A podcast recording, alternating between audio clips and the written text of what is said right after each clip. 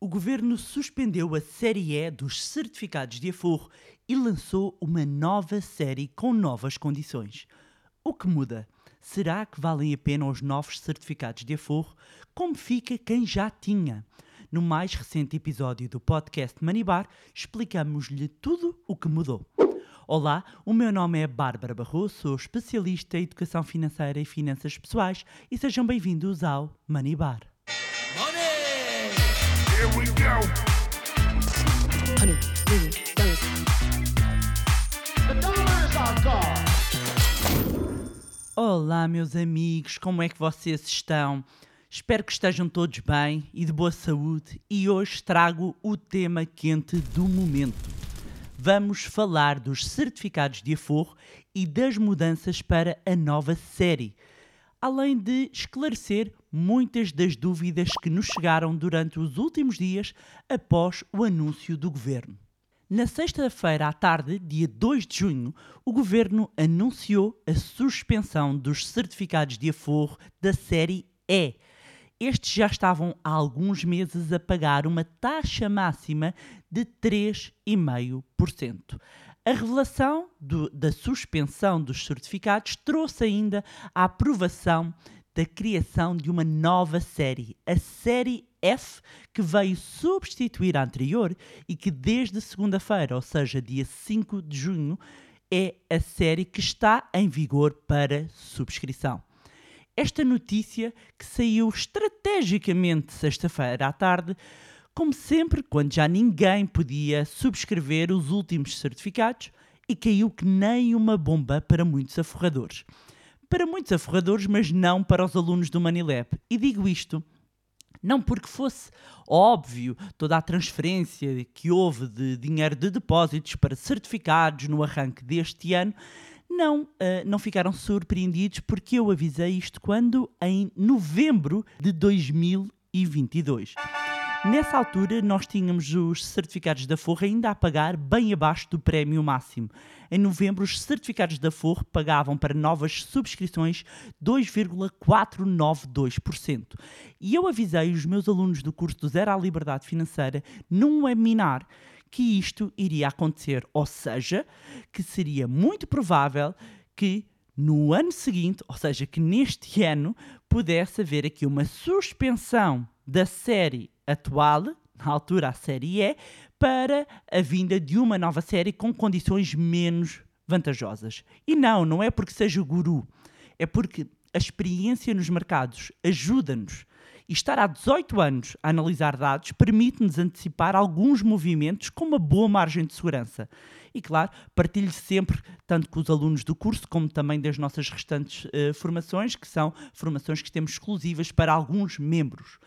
E quando eu comecei a acompanhar esta área financeira, os certificados de aforro que estavam em vigor na altura eram os da série B.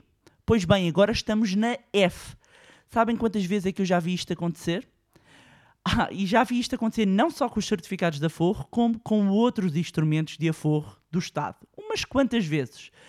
E vou-vos confessar, há coisa que continua aqui a mexer-me com os nervos. É que é sempre feita à socapa. É sempre, é sempre numa sexta-feira, ou em véspera de feriado, e ah, anunciam sempre depois dos balcões já estarem fechados, muda tudo e segunda-feira começa sempre uma nova emissão com alterações e sem dar a mínima possibilidade dos aforradores de aproveitarem as condições anteriores. Podem justificar que, ok, se assim fosse, haveria uma corrida ainda maior, mas do meu ponto de vista, é uma leitura minha, não me parece justo que se continue a fazer e a ter esta prática de, a meio às escondidas, fazerem estas alterações. Enfim, é por isso que ter informação, ter literacia financeira, saber interpretar os dados, nos ajuda a tomar melhores decisões financeiras. E que o diga ao Ivo, que me enviou uma mensagem a dizer que se lembra perfeitamente de eu ter falado e que logo no início do ano, logo em janeiro, aproveitou para fazer uma subscrição e que ainda fez um reforço em março. Ou Isabel, que hum, quando falei a primeira vez do assunto em novembro, foi logo em dezembro reforçar o, o fundo de emergência. Ou Rita e muitos outros alunos que enviaram hum, mensagens mensagens, outras pessoas também que enviaram mensagens a dizer que não conseguiram aproveitar, um, uns porque ainda estavam a pensar, outros porque estavam à espera do reembolso do IRS, estavam à espera do subsídio de férias, uh, outras pessoas simplesmente porque sentiam que não entendiam muito bem um, como é que funcionavam os certificados de aforro.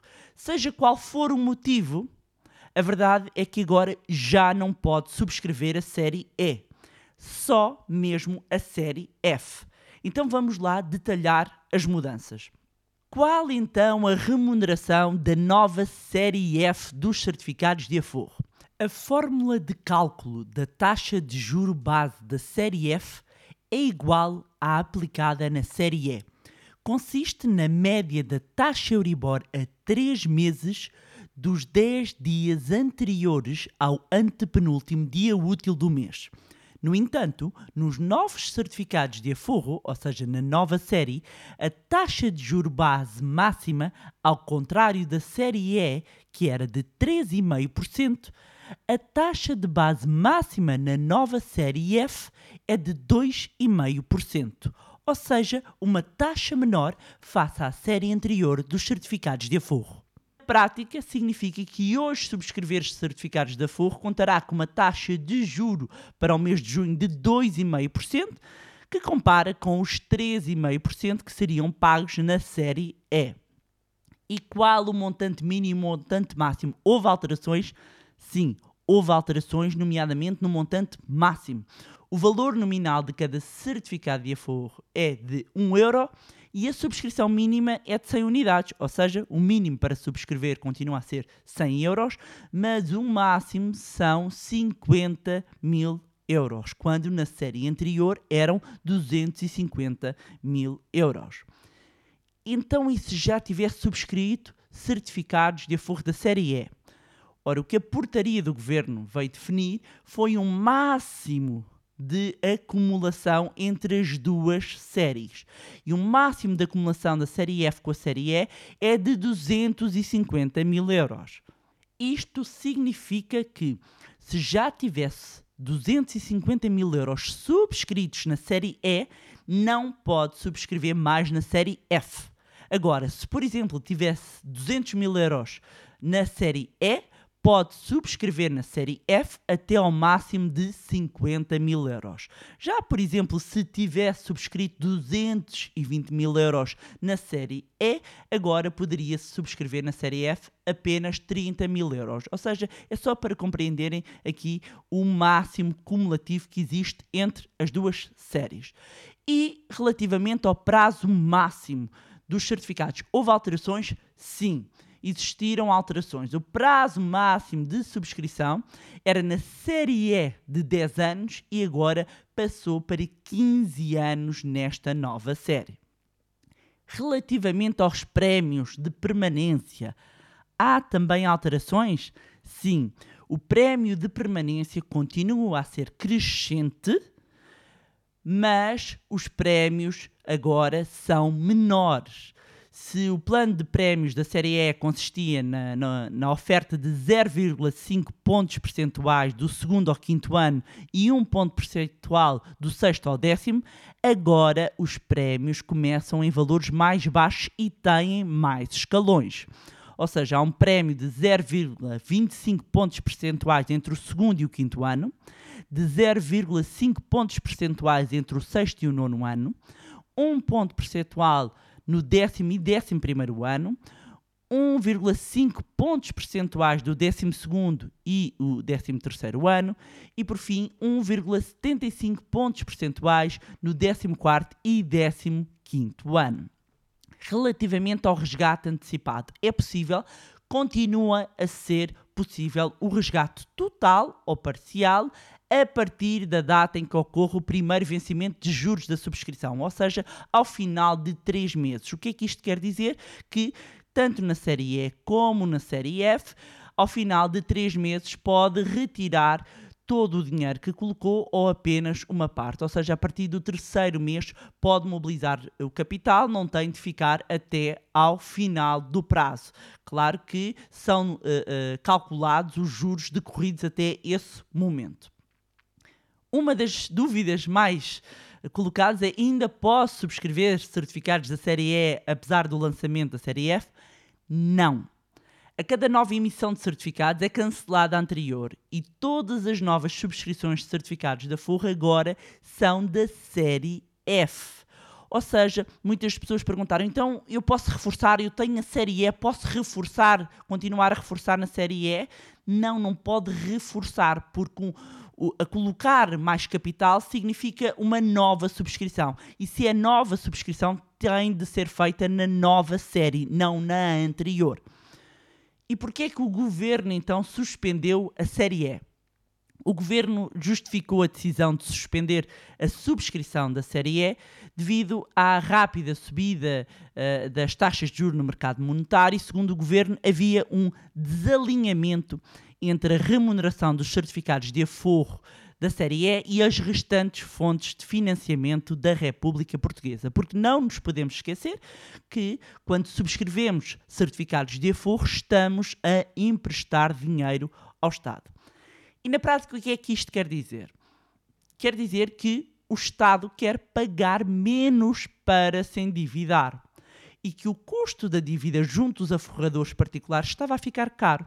E se ao dia de hoje, por exemplo, o Estado fosse emitir em mercado eh, obrigações ou bilhetes do, do Tesouro, que são outros instrumentos eh, de financiamento do Estado, alguns e avaliando os prazos de entre 3 meses a 10 anos, o custo médio está abaixo dos 3%. Isto de acordo com as yields, eh, as taxas de rentabilidade em mercado secundário. Eu não vou entrar muitos detalhes, mas Basicamente, o Estado tem vários instrumentos de financiamento, há instrumentos de financiamento que tá- está a pagar abaixo de 3%, e quando olhamos para os certificados de aforro da série E, estava a pagar mais, estava a pagar 3,5%.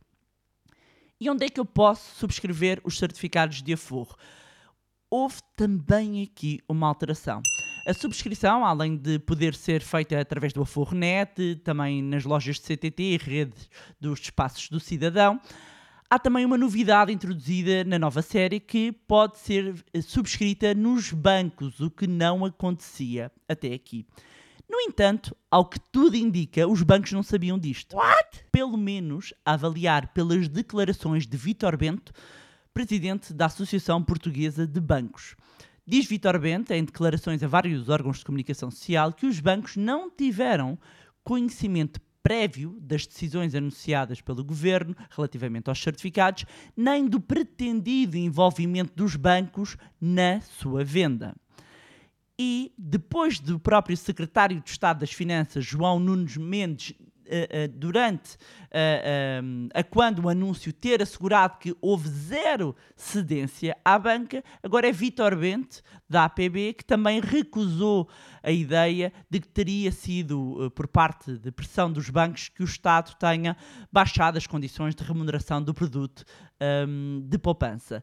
E dizem, e dizem ah, também que, eh, ou neste caso diz a APB, que não é certo que os bancos vão comercializar esta nova série de certificados de aforro. E, de acordo com declarações da APB e através do seu presidente, conhecidas que forem as condições para este envolvimento, cada banco procederá à sua análise e decidirá por si. Uma das muitas dúvidas também que chegou foi o que é que acontece aos certificados de aforro que comprou e quem já tem uma conta aforro. A verdade é que nada se altera. Até mesmo solicitar o seu reembolso ou completar o prazo ah, ahm, do, do instrumento que tinha, vamos imaginar que era da série E, tudo se mantém, ou seja, os certificados que têm da série E, a remuneração dos títulos é renovada a cada 3 meses, como habitualmente, tem na mesma a maturidade dos, eh, dos 10 anos, ou seja, tudo permanece igual. Só as novas subscrições é que passam, caso as opte por fazer, passam a ser feitas através da nova série. Então, estes novos certificados são melhores do que os dos anteriores? Ora bem, para os aforradores, eh, não. Eh, para os aforradores, as, as condições, comparando, comparando a série F com a série E, claramente que as condições são menos vantajosas. Porquê? Porque não só a remuneração máxima baixa de 3,5 para 2,5, como os próprios prémios de permanência são menores. Quando comparados com depósitos, hum, nem de propósito saíram agora dados, mas são referentes, eh, são referentes a abril e os dados referentes a abril por parte do Banco de Portugal mostram que a média dos depósitos, do pagamento dos depósitos pela banca em abril situou-se um, em 1,03%. Um, claro que uh, se formos comparar também em abril, em abril já os certificados da Forro pagavam 3,5%. Um, agora, o que é que eu queria chamar a atenção? Porque têm chegado também algumas, algumas dúvidas e algumas perguntas com isso. Muita atenção a algumas ofertas que estão no mercado, nomeadamente de depósitos a prazo, a dizerem que é 3 ou 3,5 a 6 meses. As taxas são sempre anuais, mas 6 meses é metade de um prazo de um ano. Portanto, quando vocês vão calcular, não é a remuneração, é 3,5, mas depois o período é menor. Atenção, não se compara um período de um ano com um período de seis meses. 3,5 num período de um ano, 3,5 num período de seis meses, quem tem 3,5 a 6 meses recebe menos dinheiro. Muita atenção, porque uh, uh, as pessoas fazem a confusão porque olham 3,5, 3,5 e falta ver o prazo, um, e isto tem impacto na remuneração. E dizer então, quem tiver dúvidas sobre este tema ou outro tema, pode clicar num link que está na descrição do episódio onde diz consultório e deixar a sua pergunta, que iremos selecionar algumas e um, responder em alguns episódios de podcast futuros. E pronto, era isto que tinha para vos trazer em mais um magnífico episódio do podcast Manibar. Aproveitar, como sempre, para deixar um, um agradecimento a todas as mensagens e partilhas que, que nos têm chegado de, de ouvintes e também dos nossos alunos. Dizer para não se esquecerem de subscrever a nossa newsletter do Manilab para não perderem as novidades. Podem também acompanhar-nos nas nossas redes sociais, Facebook, Instagram, LinkedIn, juntarem-se também ao nosso grupo no Telegram e mais uma vez não se esqueçam de subscrever o podcast através das plataformas que estiverem a ouvir. Se gostaram do conteúdo e acham que vai ser útil a outras pessoas, e eu acredito que vai ser muito útil, partilhe. Partilhe por WhatsApp, partilhe por mensagem, partilhe por e-mail. Quanto a nós, encontramos então no próximo Money Bar. Money! Here we go. Honey,